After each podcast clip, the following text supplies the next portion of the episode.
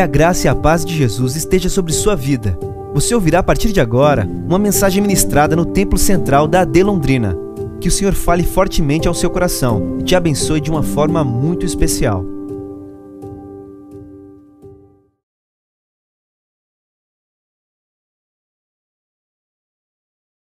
aos Gálatas, primeiro capítulo, a partir do primeiro versículo. Você que encontrou por bondade, diga amém. O texto diz o seguinte: Paulo, apóstolo enviado não da parte de homens, nem por meio de pessoa alguma, mas por Jesus Cristo e por Deus Pai, que o ressuscitou dos mortos, e todos os irmãos que estão comigo às igrejas da Galácia.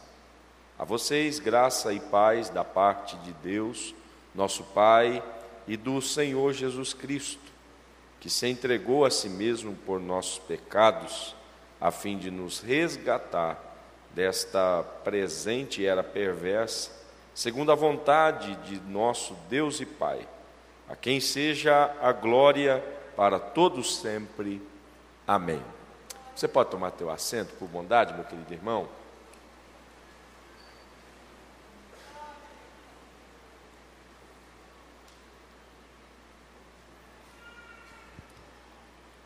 Nós estamos diante da possível primeira carta escrita e registrada como canônica no Novo Testamento. Paulo é o autor desta carta e não há nenhum tipo de contestação a respeito disso. Esta carta, segundo a maioria dos estudiosos, ela é uma ação apologética de Paulo e ela trabalha defendendo quatro ênfases ou quatro pontos principais.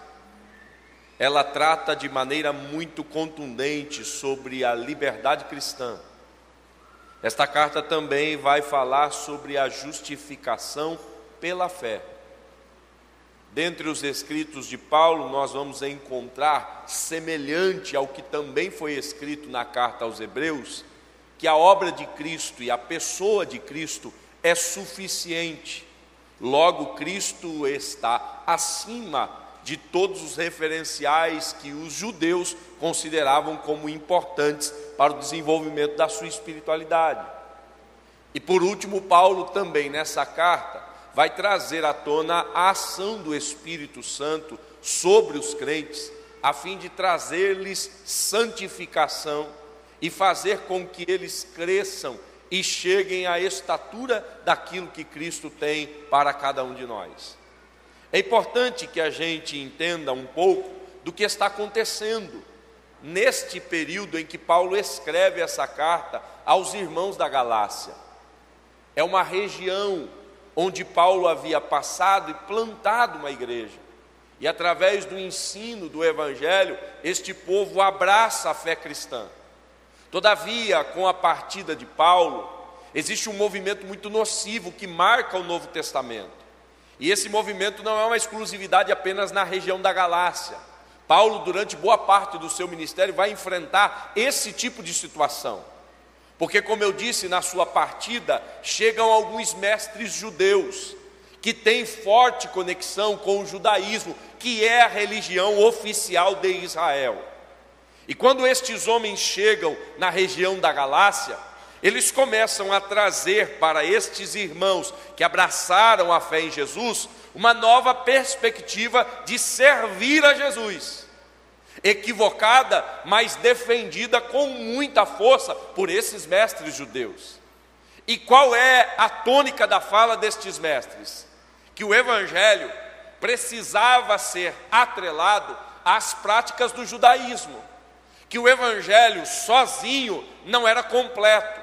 Logo, era necessário atrelar a este evangelho as práticas que Moisés havia determinado ao povo. Logo, circuncisão era extremamente importante para quem desejava servir a Deus plenamente. Segundo esses mestres judeus, Moisés, com os seus ritos, com os seus cerimoniais e com a lei que ele havia propagado e receber essa lei do Senhor, ele estava contribuindo para a obra de Cristo no Calvário. E estes mestres judeus começam a disseminar isso no meio daquele povo. E qual é o problema disso? É que vai incutir na mente desses irmãos da Galácia que eles precisam, através da prática desses ritos judaicos, completar a sua fé. Logo, isso vai descaracterizar o Evangelho, porque o Evangelho que Paulo pregou a esses irmãos é o Evangelho da graça de Deus. É o evangelho que não depende dos méritos humanos, pelo contrário, é uma obra total e exclusiva de Cristo. Esses irmãos foram alcançados por esse milagre, por essa dádiva, por esta bênção. Mas os mestres judeus agora abordam esses irmãos e dizem: vocês precisam completar isso. Se vocês não se circuncidarem, vocês não têm parte nessa fé. Se vocês não abraçarem as práticas do judaísmo, vocês não têm parte nessa fé. E Paulo vai lidar com isso de maneira muito intensa. E qual é o segundo ponto que esses mestres judeus vão atacar? Qual é o segundo ponto que esses mestres judeus vão bater? Eles vão dizer: olha, Paulo até é um bom missionário, Paulo é até um bom expositor da palavra, mas Paulo tem um problema sério. Ele não faz parte daquela elite apostólica que acompanhou Jesus durante seu ministério. Paulo não é alguém que passou os três anos de Cristo em vida ao seu lado, fazendo parte do colégio apostólico. Logo, eles estão dizendo para os irmãos da Galácia: Paulo é infinitamente menor do que os outros apóstolos que estão envolvidos nessa causa. E por que é que eles fazem isso? Porque denegrindo, diminuindo a figura apostólica de Paulo, eles vão manchar a mensagem. Se Pedro é maior do que Paulo, se João é maior do que Paulo, se, se, se Mateus é maior do que Paulo, a gente vai ter um sério problema aqui porque a autoridade de Paulo não é suficiente para propagar o Evangelho. E é a partir desse momento, é a partir desses embates, que Paulo vai se levantar, que Paulo vai se manifestar, e Paulo vai se posicionar diante desses irmãos da Galácia. E se você puder, com muito tempo, com muita dedicação, leia essa carta, porque é uma das cartas mais sublimes que nós temos no Novo Testamento uma revelação preciosa de Deus para mim e para você, que precisa mexer com o meu e com o seu coração. E é interessante que nesses primeiros cinco versículos, e eu também concordo com alguns teólogos que dizem: se Paulo não escrevesse mais nada, se ele apenas escrevesse estes cinco versículos, a gente aqui já teria resumido toda a tônica da carta de Paulo aos Gálatas. Se ele não escrevesse mais nada, a gente já teria em mãos uma revelação plena do evangelho que ele estava pregando a esses irmãos. E Paulo então vai levantar como um grande guerreiro contrário a essa oposição dos judeus e vai escrever essa carta. E no início dessa carta ele vai dizer: Paulo, apóstolo enviado, não da parte de homens, nem por meio de pessoa alguma, mas por Jesus Cristo e por Deus Pai, que o ressuscitou dentre os mortos. Todas as vezes que você olhar para esta carta, para este início de fala de Paulo, você precisa entender que esse homem está trazendo à tona quais são as bases que o sustentam, quais são os pilares que o mantêm nessa missão que Deus o conferiu. E isso é muito importante para nós, porque certamente a gente vai ao longo da vida enfrentar estas adversidades.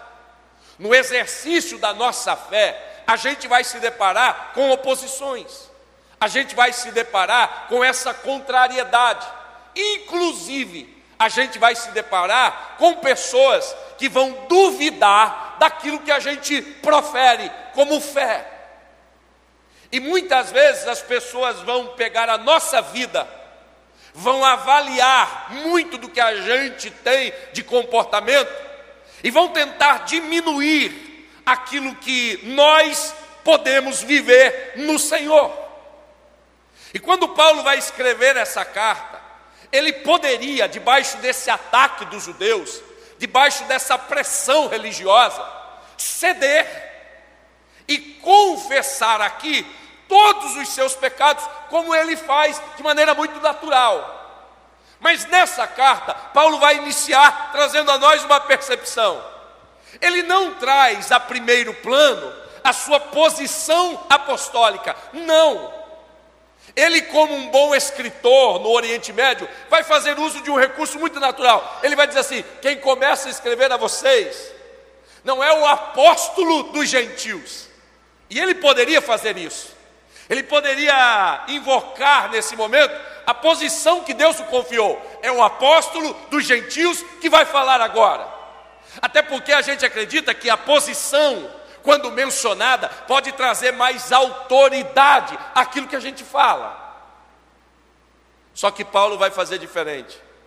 Ele vai iniciar essa carta reconhecendo quem é, mas não deixando também de conectar aquilo que é com aquilo que o Senhor fez na vida dele. E ele vai dizer: quem começa falando agora é Paulo. E eu sei que este Paulo realmente é um homem com muitas limitações. Admitir o nome é automaticamente lembrar-se da sua história. Admitir o nome é automaticamente pensar em toda a sua trajetória. E ele faz isso sem problema algum. Quem está falando aqui é Paulo. Mas ele automaticamente vai conectar o que ele é com aquilo que o Senhor fez. E ele vai dizer: é o apóstolo que foi não chamado por homens e nem enviado por qualquer estrutura humana. Quem está falando com vocês é alguém que foi chamado pelo Senhor Jesus, ressuscitado pelo Deus Pai. Nessa noite, a primeira verdade que precisa brotar no meu e no seu coração é que, apesar de nós, Deus manifestou um plano na nossa vida. E se nós estamos aqui nessa noite, ainda que reconheçamos a nossa história falha, cheia de problemas, se talvez você mencionar o seu nome e alguém perguntar, a partir desse nome, o que é que você diz a seu respeito? Você vai falar algumas coisas boas, mas certamente vai ter que falar algumas coisas ruins. Mas nesse momento, eu gostaria que você recebesse do Senhor essa mesma orientação de Paulo apesar do que somos, Deus depositou sobre a minha e sobre a sua vida uma missão. Nós somos chamados pelo Senhor, e isso é motivo de muita alegria para nós nesse lugar, porque Deus poderia chamar muita gente, nesse dia, Ele decidiu chamar a gente mais uma vez, congregar a gente nesse lugar e falar com a gente: vocês têm uma missão dada por mim. E o que me impressiona é que Paulo, para além da missão que menciona, ele sabe qual é a origem disso. Até porque, irmão, pensa comigo. Se a nossa vida fosse avaliada pelos padrões humanos, a fim de que a gente fosse posicionado em missões espirituais, certamente, certamente, nenhum de nós aqui teria condições de passar nesse crivo. Tem alguém aqui que nesse dia não pecou? Tem algum irmão que chega hoje para essa ceia e tem coragem de pegar no pão e tomar um copinho com um pouco de suco de uva e dizer assim: estou participando disso com a mente tranquila e não porque eu confio no sacrifício de Cristo, mas porque hoje eu tirei de letra o dia. Não errei, não pequei, não pensei nada de ruim, não falei nada que não devia. Hoje eu estou zero minha ficha está limpa. Até seria bom se Jesus voltasse hoje, porque hoje eu tenho certeza que se ele voltar, eu subo na ala VIP, entro primeiro no céu, vou pegar camarote celestial, porque estou bem demais. Tem alguém aqui que entrou nessa condição? Se você não entrou aqui nessa condição, isso é uma verdade para todos nós. Ninguém aqui, se avaliado pelos critérios mais duros da humanidade, passaria nesse crivo para ocupar essa missão espiritual. Só que Paulo vem dizer para nós: eu sei que tem uma missão sobre mim, e eu reconheço, ela não veio de homens, ela veio do Senhor. Deixa eu dizer uma coisa para você, irmão.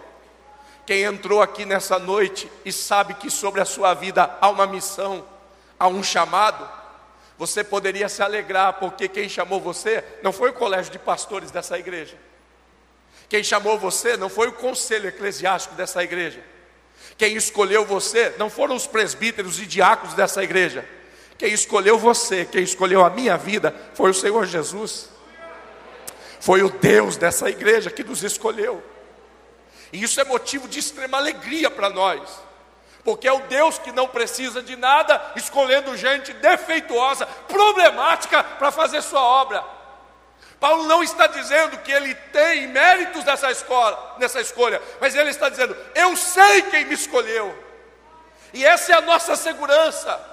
Porque se você entrou aqui, de alguma forma, há uma pressão sobre a sua vida, que tenta apontar seus erros, que tenta diminuir aquilo que você conhece e aquilo que você sente em Deus, que tenta oprimir você porque você não consegue acertar quanto deveria. Lembre-se nessa noite: há sobre você uma escolha.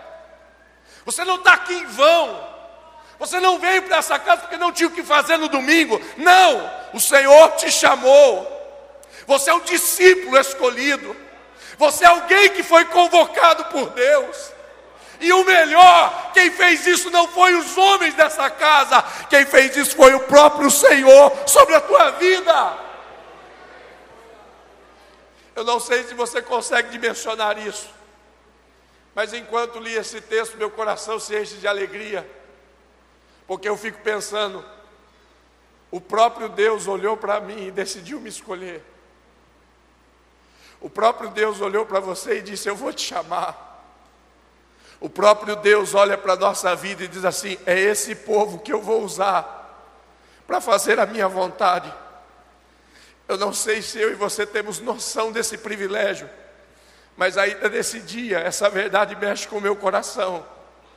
E eu queria que você nessa noite entendesse: se a gente está aqui hoje, e se a gente tem uma missão da parte de Deus, quem nos escolheu para isso foi Ele. Apesar dos seus pecados e falhas, o Senhor te escolheu. E eu gostaria que por um segundo, se você pudesse levantar sua mão, eu gostaria que você agradecesse Jesus, porque Ele poderia ter escolhido tanta gente diferente de nós.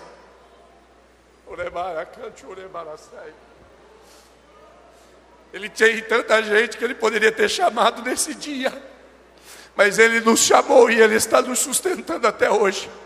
Se você pode agradecer Jesus com uma palavra de adoração nesse lugar, faça isso.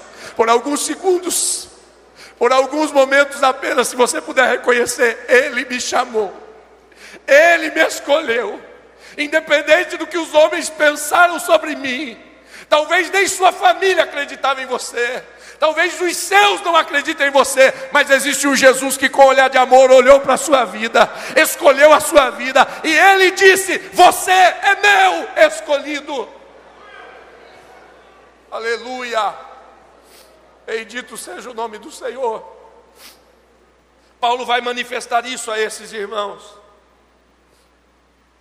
E a gente precisa, irmão, entender que essa consciência de Paulo ela é uma proteção em meio às adversidades da vida. Porque se tem uma coisa que nos incomoda, é quando no meio das adversidades a gente começa a perceber que muitas vezes aquilo que falam a nosso respeito tem total conexão com aquilo que a gente de fato é.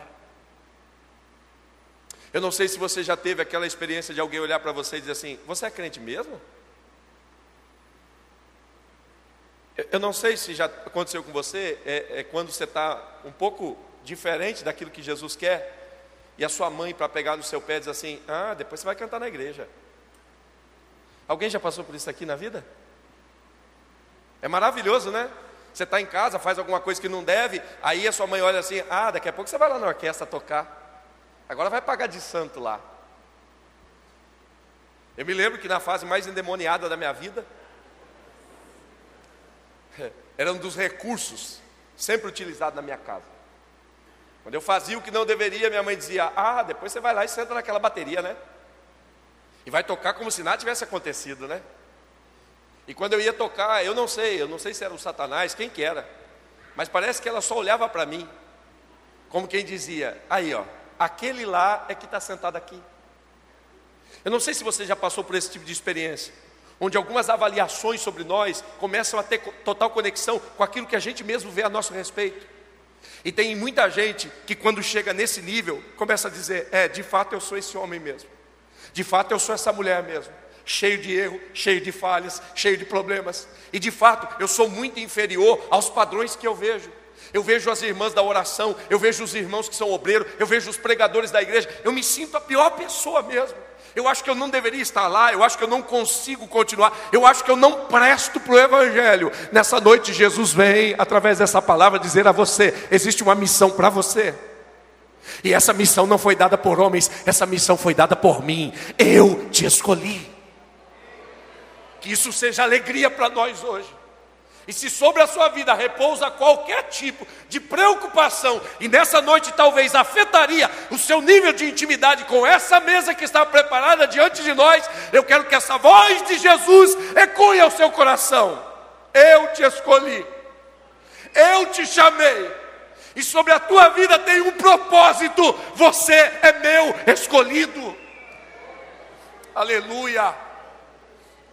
A segunda coisa que Paulo vai fazer é que ele, na defesa da sua fé e do seu apostolado, até porque essa carta tem essa característica, não é apenas uma defesa do Evangelho, é uma defesa do seu próprio apostolado.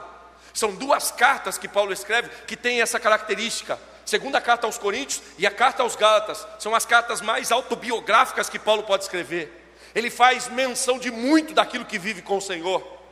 E quando ele escreve esses primeiros versos, o versículo 3 e 4, olha o que Paulo vai dizer: A vocês, graça e paz da parte de Deus, nosso Pai, e do Senhor Jesus Cristo, que se entregou a si mesmo por nossos pecados, a fim de nos resgatar dessa presente era perversa, segundo a vontade de nosso Deus e Pai.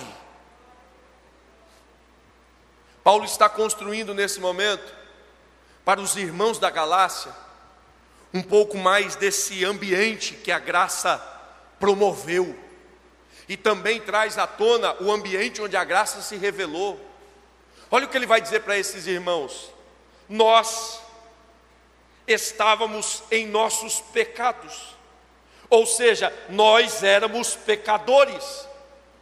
O que Paulo está dizendo aqui de maneira muito clara, é que ele não tem convicção de que foi escolhido porque era o melhor. Pelo contrário, ele é categórico em afirmar: esse Deus, essa graça que foi revelada, se revelou a nós quando a gente estava num estado de pecador. Não havia nenhum tipo de bondade em nós, não havia nenhum tipo de coisa agradável em nós. Pelo contrário, Paulo em alguns momentos usa a expressão: nós estávamos mortos. E esse morto não é apenas um corpo sem vida, esse morto é um corpo em estágio de decomposição extrema. Paulo está dizendo: esse corpo não apenas era algo inútil, esse corpo era algo perigoso. Ele causava não somente mau cheiro, ele poderia causar problemas para quem tocasse nele. E ele está dizendo: foi nesse tempo que Jesus chegou. Porque o, o judeu acredita que tudo que Deus fazia era uma reação pura e simples àquilo que ele produzia. Era a típica relação de causa e efeito, era lei. Se Deus te deu uma bênção, é porque você, de certa forma, fez algo bom. Se Deus puniu você, é porque certamente você fez algo ruim. É a teologia que, de forma muito simples, já estava construída muito antes, quando nós lemos o livro de Jó. Alguém aqui se lembra desse livro? Amém? Glória a Jesus. Você lembra qual era a teologia dos amigos de Jó? Os amigos de Jó chegaram para ele e disseram assim: Cara, você está sofrendo aí, mas não queria dizer nada, não. Eu acho que você tem algum problema. Cara, você deve ter roubado alguma coisa.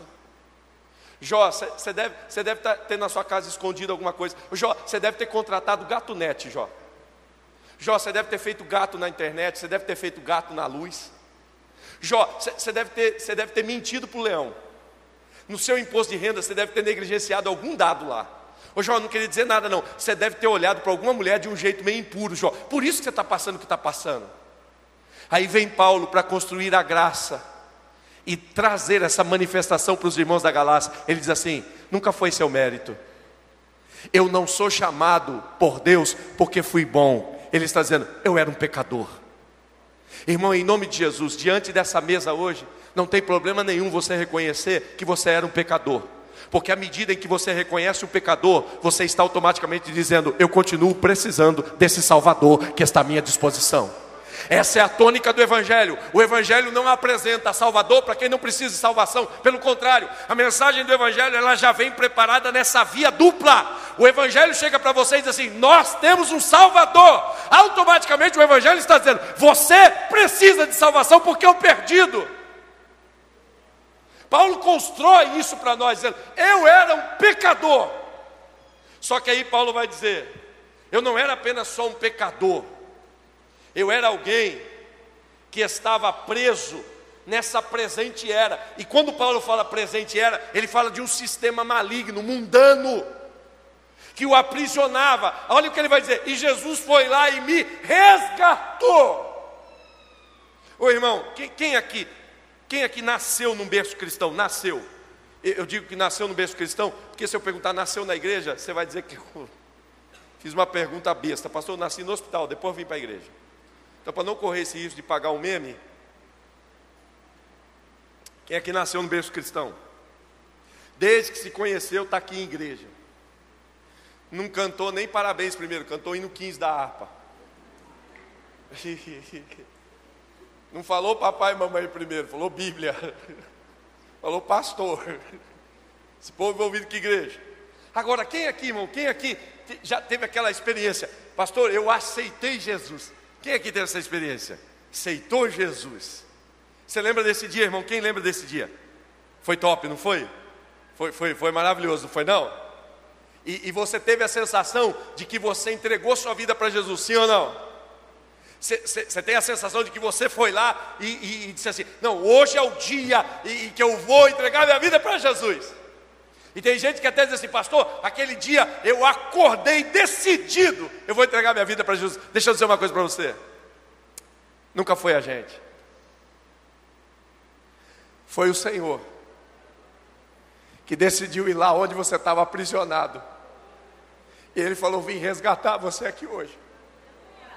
Vim arrancar você das mãos desse sistema maligno. Tem gente aqui, irmão, que era aprisionado em vícios, que não conseguia largar por nada. Mas um dia Jesus foi lá, colocou a mão na história desse homem, dessa mulher, e disse: A partir de hoje eu vou arrancar você daqui.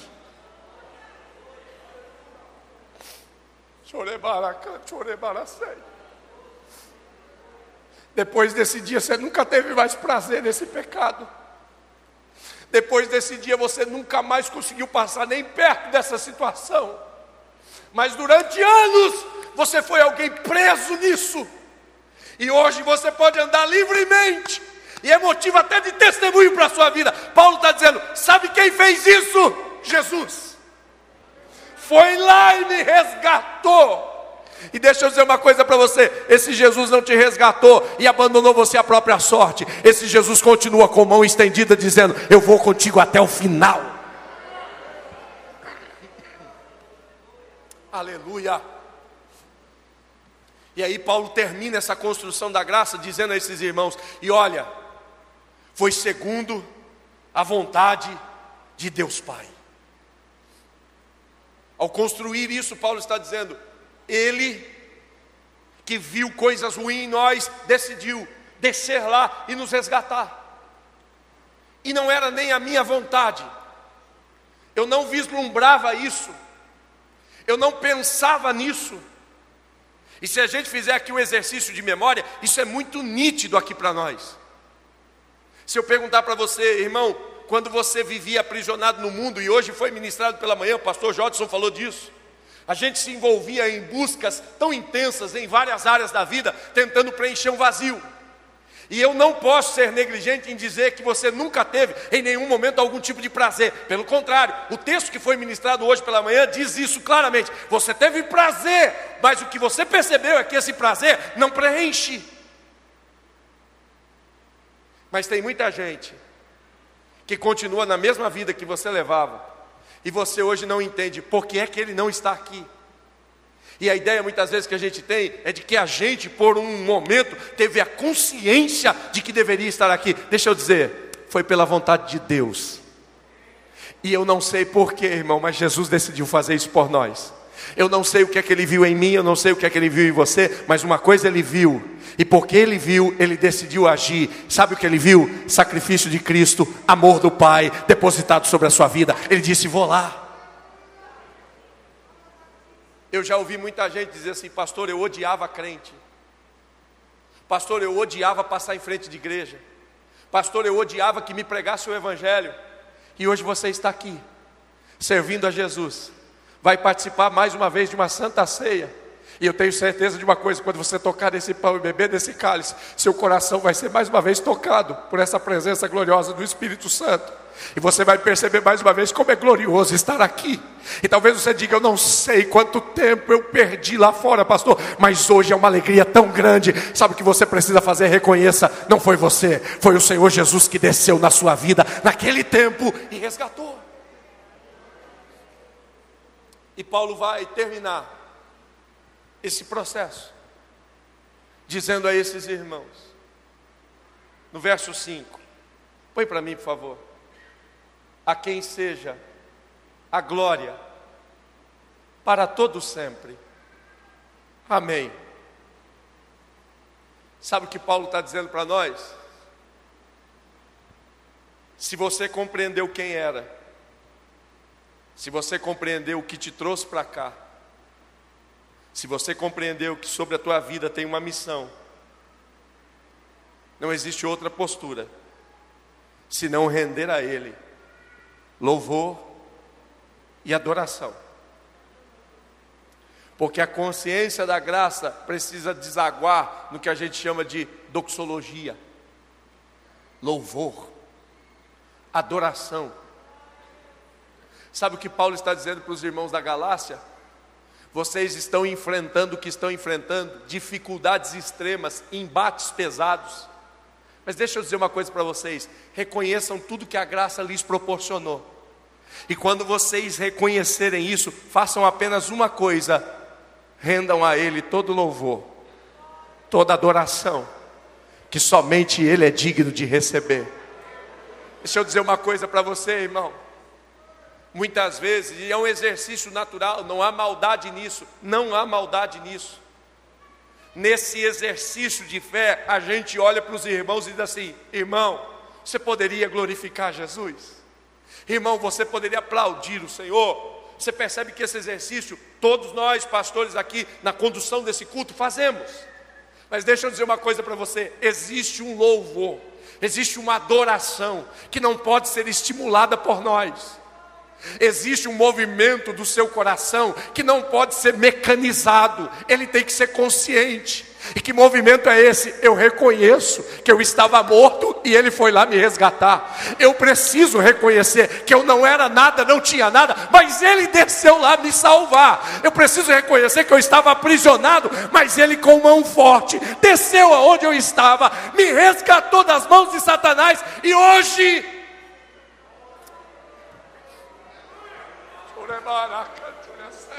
Hoje, quando eu entro pelas portas desse santuário, meu coração reconhece isso.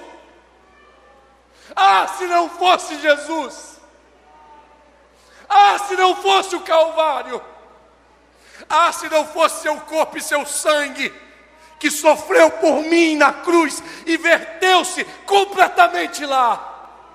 Ah, se não fosse e quando eu entro aqui, minha consciência é mais uma vez tocada. Eu não tenho outra alternativa. Eu não preciso que nenhum pastor me diga a Ele a glória, a Ele o louvor, a Ele a adoração. Não precisa. Não precisa ninguém tocar o hino aqui para eu levantar as mãos. Não precisa. Se eu sei o que a graça fez por mim, eu me levanto em adoração e digo: a Ele a glória, a Ele louvor, a Ele toda adoração.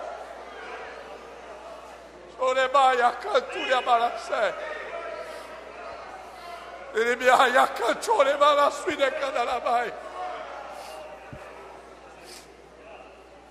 Dentro de alguns minutos, Dentro de alguns momentos, a gente vai fazer parte dessa mesa.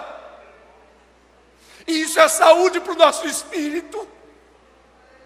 Isso é sinal de vitória para nós, irmão. Mais uma vez a graça está aqui manifestada. E Jesus dizendo para mim e para você: eu continuo com a minha missão depositada sobre a sua vida. Continua sendo pelos meus méritos, continua sendo pela minha vontade, continua sendo pelo meu amor. Você não vai participar disso porque você ficou bom. Você vai participar desse momento aqui porque a graça continua sobre a minha e sobre a sua vida. E se isso é uma realidade nessa noite, eu gostaria que você terminasse esse momento de pé na presença de Jesus. Você pode ficar de pé nesse momento. E a gente não vai pedir nada para Jesus, a gente só vai transformar essa consciência da graça naquilo que Paulo está dizendo: a quem seja glória para todos sempre. Enquanto eu viver, a minha vida é para a glória dEle. Enquanto eu existir, a minha vida é para a adoração do nome dEle. Enquanto eu tiver fôlego, enquanto em mim houver fôlego de vida, irebaia, canturebaracei.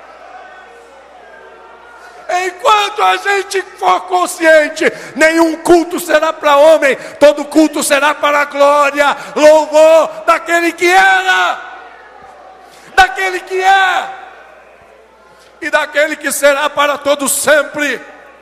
Se você crê nisso, irmão, manifeste a Ele seu louvor, a sua adoração. E se você deseja nesse momento e é batizado com o Espírito Santo, você pode falar em outras línguas, você tem liberdade.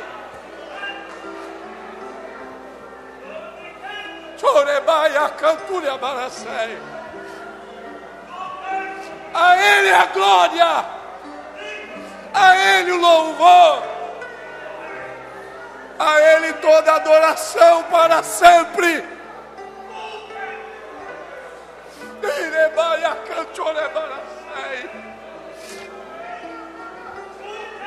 Nós te adoramos, Jesus. Nós reconhecemos, Senhor, tua dádiva preciosa. E diante desses embates que a vida nos apresenta, diante destas falas que muitas vezes atingem nosso coração, tentando nos inferiorizar e trazer à tona o número de defeitos que a gente possui, que eu tenha nítida consciência. O Senhor me escolheu, o Senhor me deu vida, o Senhor me resgatou, e não foi por vontade humana, foi pela vontade de Deus Pai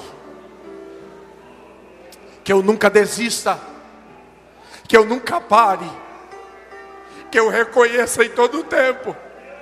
Eu tenho um chamado e quem me chamou foi o Senhor. E sabendo de tudo isso, que eu termine a minha vida não manifestando vontades humanas para o Senhor, mas movido por adoração, e que a minha vida se manifeste em louvor ao Teu nome e para a glória do teu nome. Se você pode nesse momento, a gente termina declarando isso ao Senhor. Declare bem forte a Ele a glória. A Ele a glória.